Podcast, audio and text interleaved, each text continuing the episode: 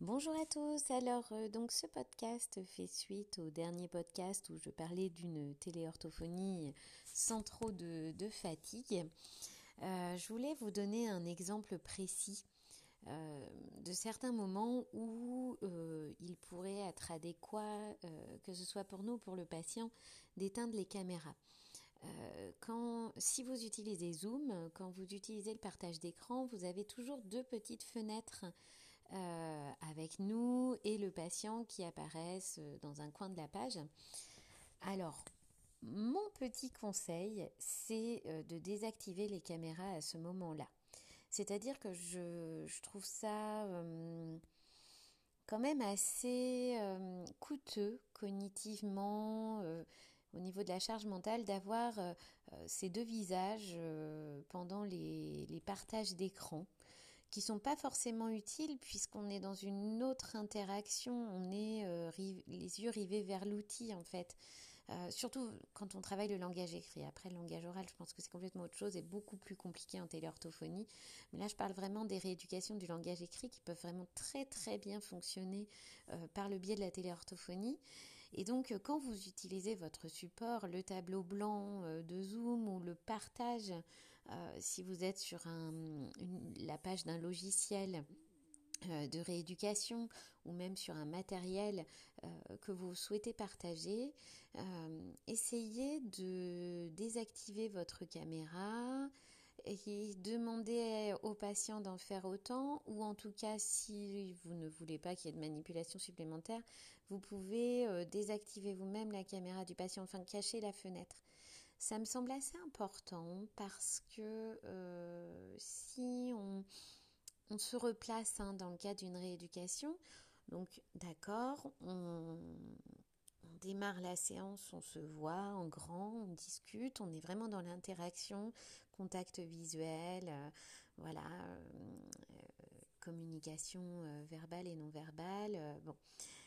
Mais une fois qu'on utilise un outil, euh, ça me paraît vraiment très très très intéressant de désactiver les caméras. Euh, je le fais depuis quelques mois maintenant, hein, parce que bah, pour rappel, je pratique la téléorthophonie depuis un an, je le dis toujours dans le cadre d'une expérimentation.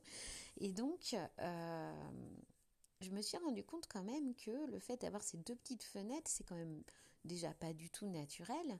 Et et ça, ça, court-circuite un petit peu les choses au niveau de l'attention, euh, euh, au niveau des, des interactions. C'est pas forcément intéressant d'avoir des toutes petites fenêtres comme ça. Euh, et donc finalement, le fait d'éteindre la caméra à ce moment-là, eh bien, ça permet de se concentrer vraiment sur l'outil qu'on a en face de soi. Et ça, je trouve ça très, très, très intéressant. Parce que ce moment où vous allez désactiver la caméra, vous allez vous, allez vous en rendre compte, hein, vous allez souffler vous allez réellement souffler, vous allez pouvoir euh, euh, vous affaler sur la table, vous mettre en tailleur, vous lever, euh, vous installer autrement, dans un pouf au sol, remettre votre chaise autrement, allonger vos jambes. Voilà, ça va vous permettre de bouger et vous allez le faire automatiquement. C'est-à-dire que moi, dès que je ferme ma caméra et que je vois plus mon image à l'écran, ma propre image à l'écran, et que je sais que le patient euh, euh, bah, euh, se concentre uniquement sur l'outil qu'on utilise et pas sur l'autre, sur le thérapeute, et c'est quand même le but de certaines de nos rééducations, hein, c'est que le thérapeute est extrêmement important, mais quand on sort un outil, on, veut, on souhaite que le patient se concentre sur l'outil. Et euh, voilà, du coup, n'hésitez pas à essayer de le faire. Vous allez vous rendre compte que euh, ça ne nuit absolument pas à la rééducation, ça a tendance même à permettre une meilleure attention, une meilleure concentration sur ce qui est en train de se passer et ça vous permet de souffler. Hein, je parlais du coup dans mon dernier podcast de, de ce côté, euh, oui, on peut détourner la caméra, on peut arrêter la caméra pendant la rééducation, mais je voulais vraiment vous donner un, cas concret euh, euh, de, détournement ou d'arrêt de, caméra pendant une rééducation de téléorthophonie. On est bien d'accord que l'interaction est extrêmement importante, mais elle ne se fait pas que par le biais du visage de l'autre. Il il y a la voix, il y a Et vraiment, et les patients le disent, quand on désactive cette caméra, on a une attention supplémentaire sur l'outil et l'enfant arrive bien mieux à se concentrer. Une deuxième petite chose aussi vis-à-vis de la téléorthophonie, j'ai eu l'occasion d'en discuter avec des instituteurs. Euh, régulièrement ces derniers temps, qui du coup eux aussi sont dans une forme virtuelle hein, de, leur métier, donc c'est pas forcément simple à la base. Et euh, ils me disent tous que très curieusement, l'outil numérique, donc il y a des instituteurs qui utilisent Zoom, d'autres des, classes virtuelles, euh, ou même Skype, ou souvent avec des plus petits groupes d'enfants. Hein, ils n'utilisent pas forcément ces outils-là avec toute la classe, mais avec des plus petits groupes d'enfants. Ils me disent que c'est assez spectaculaire, que chez certains enfants, on a une progression euh, très très très très importante juste parce qu'on va utiliser l'outil numérique. Que euh, il ne va pas y avoir euh, comment on pourrait dire ça? Il va pas y avoir tout, bah, les, les, 30 élèves autour de cet enfant euh, qui vont devoir apprendre la même chose au même rythme, mais un outil numérique qui s'adapte quand même au rythme de l'enfant et euh, bah, surtout hein, une façon d'adapter les choses à chaque enfant, chacun à son rythme. Et donc il y a beaucoup d'instituteurs qui me disent que c'est assez euh, spectaculaire, que ce passage à l'outil numérique est vraiment un plus pour beaucoup d'enfants. Et donc du coup, euh, bah, là actuellement, au niveau des orthophonies, c'est très difficile de les comparer, hein, de comparer notre métier à l'éducation nationale, mais n'empêche que, euh, je le remarque aussi chez certains patients.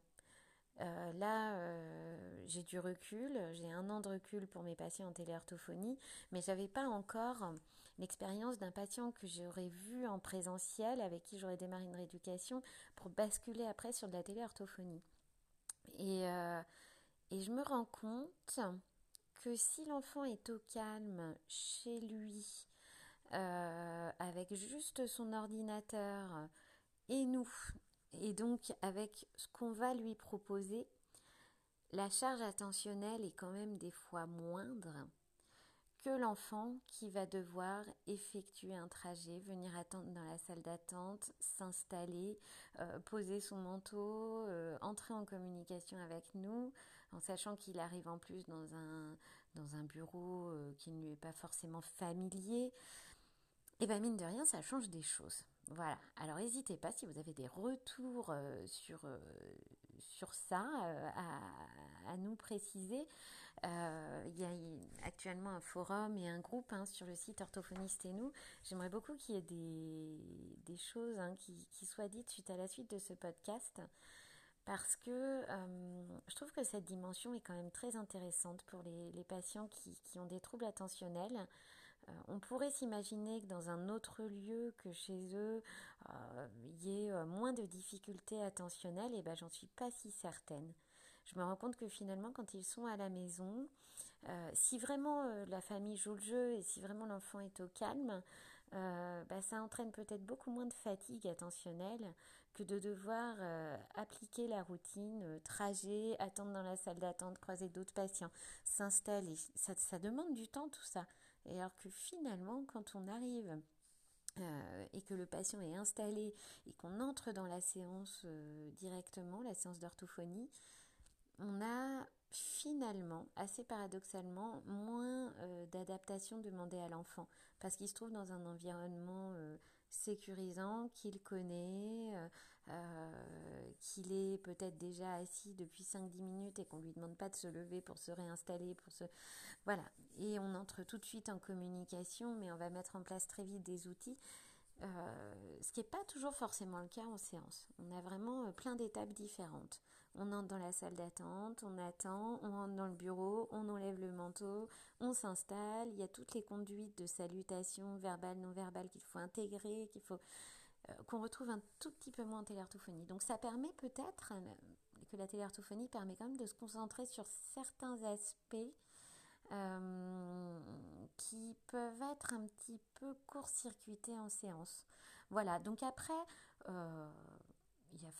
je pense que la téléorthophonie euh, ne remplace absolument pas euh, le côté euh, présentiel, n'est pas forcément mieux dans beaucoup de cas. Mais dans le cas des déficiences attentionnelles, des déficits attentionnels, j'ai quand même un petit doute du coup. Je, vois des petites choses chez mes patients qui m'interpellent. Voilà. Je vous souhaite une belle découverte du site Orthophoniste et nous. Au revoir.